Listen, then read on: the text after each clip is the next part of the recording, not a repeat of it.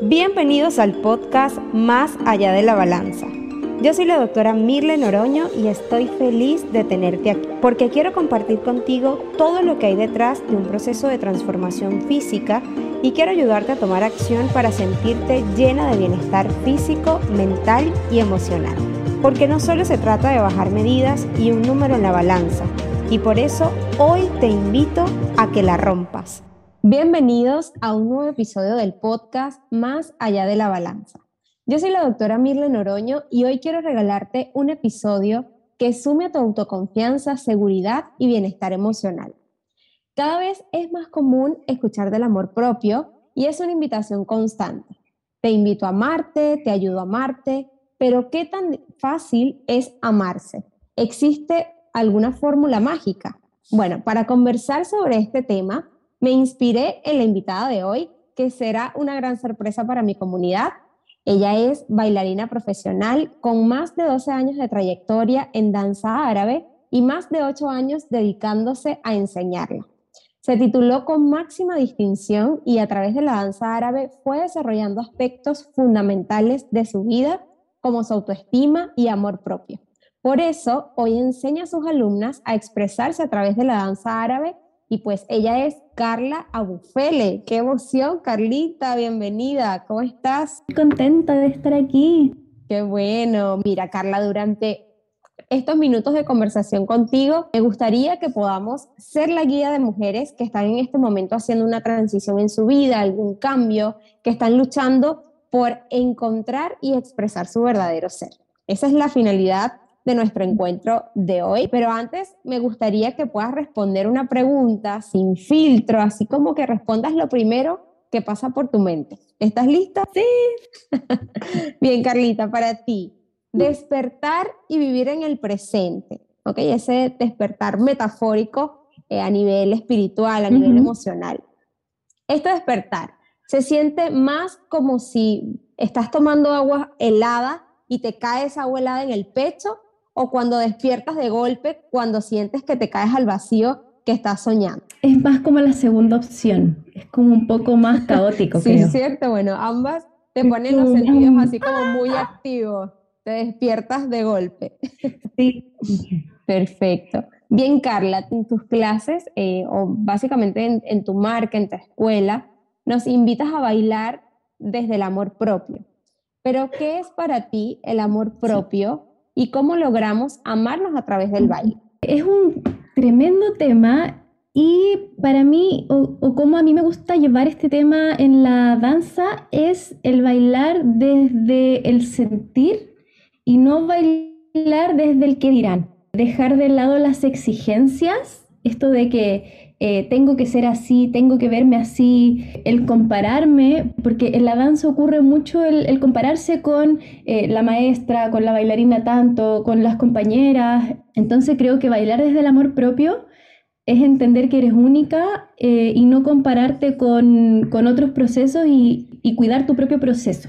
Principalmente es bailar sin exigencias, o sea, bailar desde el de, esto, esto que te mueve. O sea, es, como cuando uno está en una fiesta y uno baila, no sé, le, te ponen cumbia, lo que sea, uno baila ahí desde algo, ¿cierto? Como que no es como me veré, ¿cierto? Entonces, eso es lo que yo quiero que las, las alumnas lo vayan viviendo en las clases, que bailen desde esas ganas de bailar, de gozar, de, de, de sentir su cuerpo y no desde el cómo me tengo que ver, eh, cómo eh, se va a ver bonito. Eso, eso es me como encanta, Me encanta, qué bonito. Y esto habla, digamos, que de tu perspectiva de amor propio, que es cuidarse, sentirse bien y no ser autoexigente con uno mismo. Así que me imagino que eso que tú sientes del amor propio es lo que tú quieres reflejar a través de estas clases. Qué bonito. Sí. Bien, y según tu experiencia, cómo podemos afrontar algunos cambios o transiciones que estemos viviendo desde el amor propio. ¿Cuál sería eh, para ti ese paso más importante al momento de hacer algún cambio o transición personal?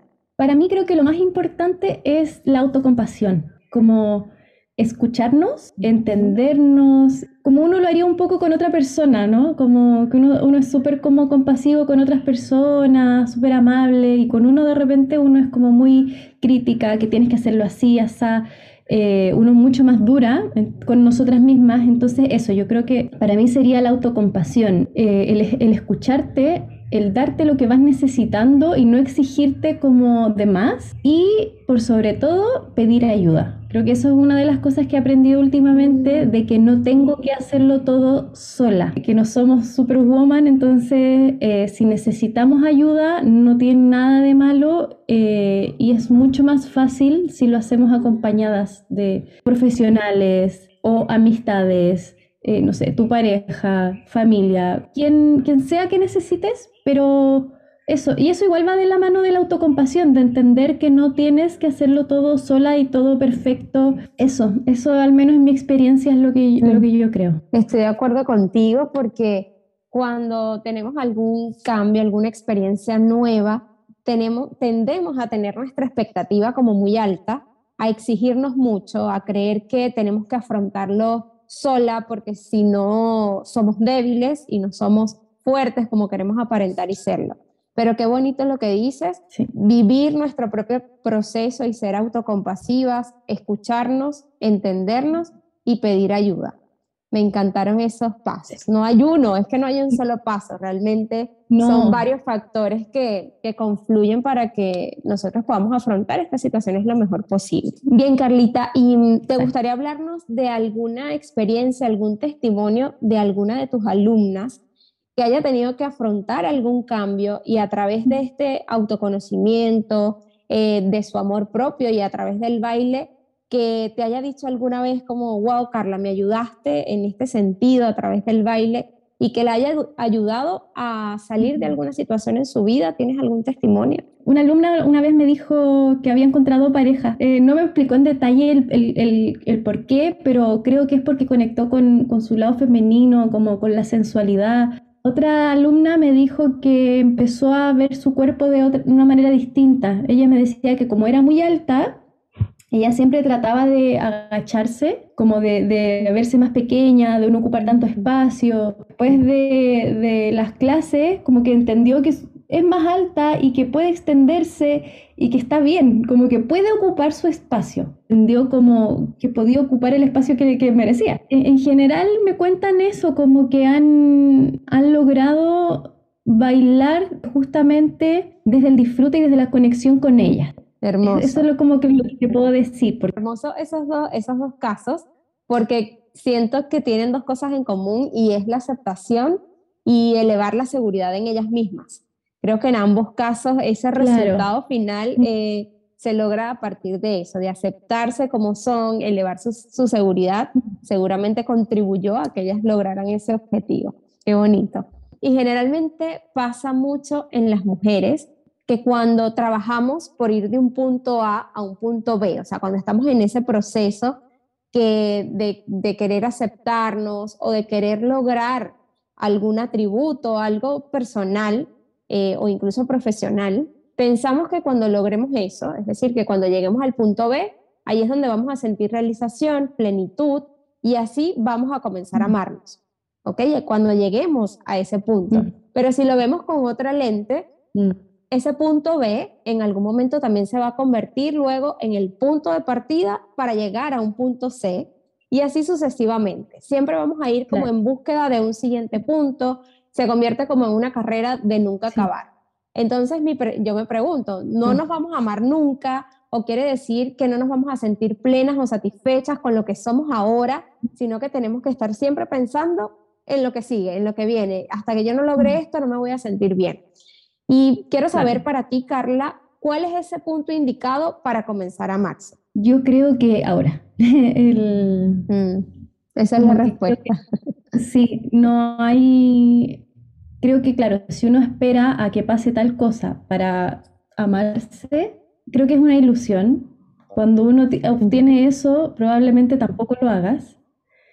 Em, así que creo que el, mejor momento es ahora. Ahora también creo que hay que entender que amarse no es sentirse diosa eh, todos los días.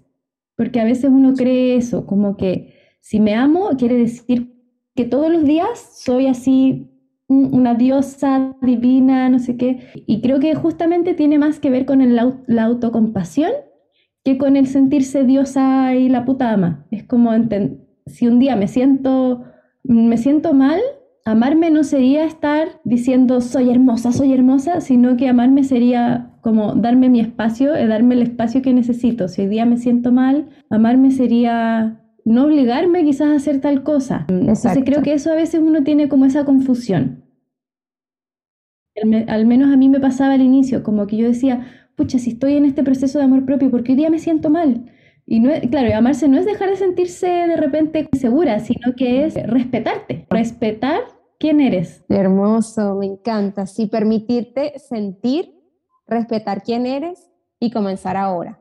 Me encantó esa respuesta. Sí. La verdad es que como mujeres estamos constantemente cambiando de piel, siempre evolucionamos eh, y muchas veces sentimos insatisfacción porque creemos que nunca está realizado el trabajo, que siempre hay más por hacer, que se puede ser mejor. Y yo definitivamente comencé a disfrutar más de la vida y más de, de mí misma cuando entendí que mi yo de ahora, mi yo del presente, es mi versión más espectacular. No tengo por qué seguir esperando y tengo que aceptarme, quererme con lo que he construido de mí misma hoy. Y eso no significa que no tenga aspiraciones, pero no espero llegar a un punto X para sentirme satisfecha con lo que soy y con lo que he logrado. Algo que trabajo con las alumnas igual es eso, que por lo general uno eh, tiene más foco en lo que le falta, como recordarnos, eh, mirar un poco atrás y, y todo lo que hemos logrado y sí, uno puede tener metas, pero de repente el objetivo tan hacia futuro puede hacer que perdamos justamente el foco en lo que hemos logrado y pensemos solo lo que nos falta, falta, falta, falta, y eso frustra mucho. Totalmente.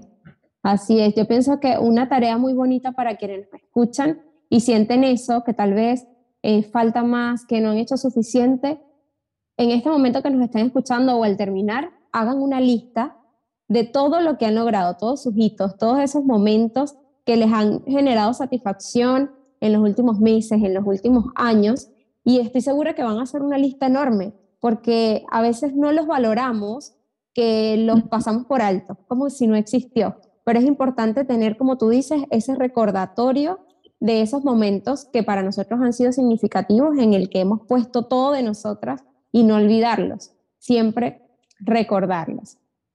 Qué bonito, Carla. ¿Qué herramientas utilizas tú para vivir en el ahora y disfrutar tus logros del presente? He tenido que aprender a, involucrar hartas cosas en mi día a día porque tuve una época donde tuve mucho estrés y burnout y hasta me llegó a dar como depresión por ansiedad, así que tuve que aplicar muchos cambios de hábitos. Eso fue lo principal, cambio de hábitos, que no era como, claro, es algo del día a día, un, hábitos que diariamente me hacen bien, ¿ya? Eh, lo que yo hago es, primero los lunes los comienzo lento. Bueno, yo igual soy emprendedora, entonces puedo manejar más mis tiempos, pero yo comienzo mis lunes lento, no comienzo corriendo. Trato de que todos mis días no, no empezar como, tengo que hacer esto, porque eso es lo que me pasaba antes. Mm. Entonces ahora me despierto con más calma, tomo desayuno, riego las plantitas, respiro y después de eso me pongo a trabajar. Antes, no sé, saltaba de la cama al computador, entonces eso me hacía tener un ritmo muy acelerado. Todos los lunes también yo anoto mis, como lo que yo quiero para la semana, yo les digo mis intenciones semanales. Entonces anoto como las cosas que quiero lograr y cómo las quiero lograr. Entonces ahí me tengo que recordar con tranquilidad, con paz, confiar en el proceso. Ahí como que hago un poco mi ritual para recordar todo lo que necesito eh, tener en mi día a día. Exacto. Em, planifico también mis tareas con más tiempo, porque antes me ponía 20 tareas en un día y eso obviamente no lo lograba y me estresaba y no estaba en el día a día. Entonces ahora me, planifico como con más anticipación y me pongo menos tareas diarias para justamente lograrlas y así yo me siento mejor y tengo un día más equilibrado. O sea, mi día es trabajar y descansar. Como que tuve que aprender a que descansar es una prioridad y no es el tiempo que me sobra. O sea, en mi día planifico el descanso, igual como planifico el trabajo. Exacto. Eh, a ver qué más. Eso, eso principalmente, como que el, a mí me sirve como más un slow living, como, como todo ir, tiempo, con calma. Con, tranquilidad, no, ir corriendo. Vivimos el día a día como atropellándolo, nos atropellamos a nosotras mismas haciendo, haciendo. Y mm, qué bueno, ojalá que muchas de las que nos escuchan tengan la oportunidad de iniciar el lunes con calma, porque a mí particularmente por mucho tiempo el lunes también me, me generaba mucho estrés y claro, ahora que paso más tiempo en casa, también lo hago así. Es como que el lunes tratar de que sea más relajado porque uno tiende a dejar todo para el lunes. El lunes hago todo, me lleno el día de tareas y obviamente comenzamos ya la semana muy agitada, muy estresada. Así que está muy bueno esto. También comenzar el día conectando contigo misma, como estaré con la mente un poco más calmada también nos permite disfrutar del presente y reducir ansiedades. Sí, cuando igual despierto con algo, porque a veces igual pasa que uno despierta y te acuerdas de, hoy tiene que hacer esto, como esas cositas urgentes, las trato de resolver de inmediato para después poder tomar desayuno tranquila, porque si no las resuelvo de inmediato, no voy a tomar desayuno tranquila. pero eso vino desde el autoconocimiento. Como ya me conozco y ya sé que si no resuelvo esa tarea, no voy a tomar desayuno tranquila. Yo ya sé que tengo, resuelvo eso rápido y ya puedo tomar desayuno tranquila. Entonces, yo creo que lo importante es conocerse y a partir de eso ver qué rutinas y qué cositas te, ayudan, como a tener hábitos más saludables diariamente. Eso es muy importante porque muchas veces creen que tienen que cumplir una rutina que ven de otra persona, que ven en Instagram, eh, y, no cumplirla te genera mayor frustración. O sea, intentando tener una rutina que te relaje, te genera más frustración. Entonces, eso que estás diciendo es muy importante, entender que debemos tener un ritual o una rutina que se adapte a una misma, ¿ok? No a los demás. Creo que eso te va a dar mucha más tranquilidad y que nos estén, las que nos están escuchando entiendan eso. Cada una tiene su propia, su propia rutina, porque tú no tengas la misma que la mía, la misma que Carla, no quiere decir que la tuya no está bien o no funcione. No, tú tienes que hacer que esa rutina funcione para ti. Me encanta este mensaje. bien, em, Carla, las personas que están trabajando en su desarrollo personal y profesional y trabajando en ese autodescubrimiento y autoconocimiento, que es la invitación que hacemos hoy, ¿qué mensaje le darías a esa persona que a partir de este, de este episodio dice, ah, ok, es que tengo que autodescubrirme primero? ¿Cuál sería ese mensaje que tú le das a quien desea comenzar hoy? Primero creo que felicitarlas, porque ya tienen como las ganas, ya tienen, ya lo iniciaron. Cuando, si están escuchando esto, porque ya lo iniciaron. O sea, quizás no han dicho como ya voy a hacerlo, pero algo ya comenzó. Entonces, como primero, eh, felicitarlas y, que se puedan felicitar también, como, ah, ya, eh, partir desde ahí, de, la gratitud consigo mismas, de que eh, ya algo iniciaron y lo mismo, como lo que habíamos hablado, que vean todo lo que han avanzado versus todo lo que les falta. Eso, creo que mi mensaje es ese, que sean auto, autocompasivas, eh, porque pucha que se nos olvida. Exacto. Y, y, que pidan ayuda cada vez que lo necesiten. O sea, eh, desde ver este tipo de, de, de, videos, buscar ayuda en todos los sentidos. O sea, desde lo que escuchas, desde lo que ves, con quienes te rodeas, que dejas que entre en el fondo a tu vida. O sea, todo eso también influye. Eh, de, qué, de, qué, te alimentas en general. Exactamente. Esos son mis mensajes. Me encanta que puedas normalizar ese tema de pedir ayuda, que antes era como todo un tabú, súper complicado, no es que yo tengo que hacerlo sola, yo puedo sola, y ahora es como mucho más bonito entender que tienes muchas personas a tu alrededor que están dispuestos a verte feliz y por supuesto ayudarte. Muy bonito, Carla. De verdad, gracias por, por tu tiempo. Sé que tienes una agenda muy full y que te hayas tomado este espacio para compartir con nosotras. De verdad que me alegra muchísimo. Mil gracias por estar acá y acompañarnos.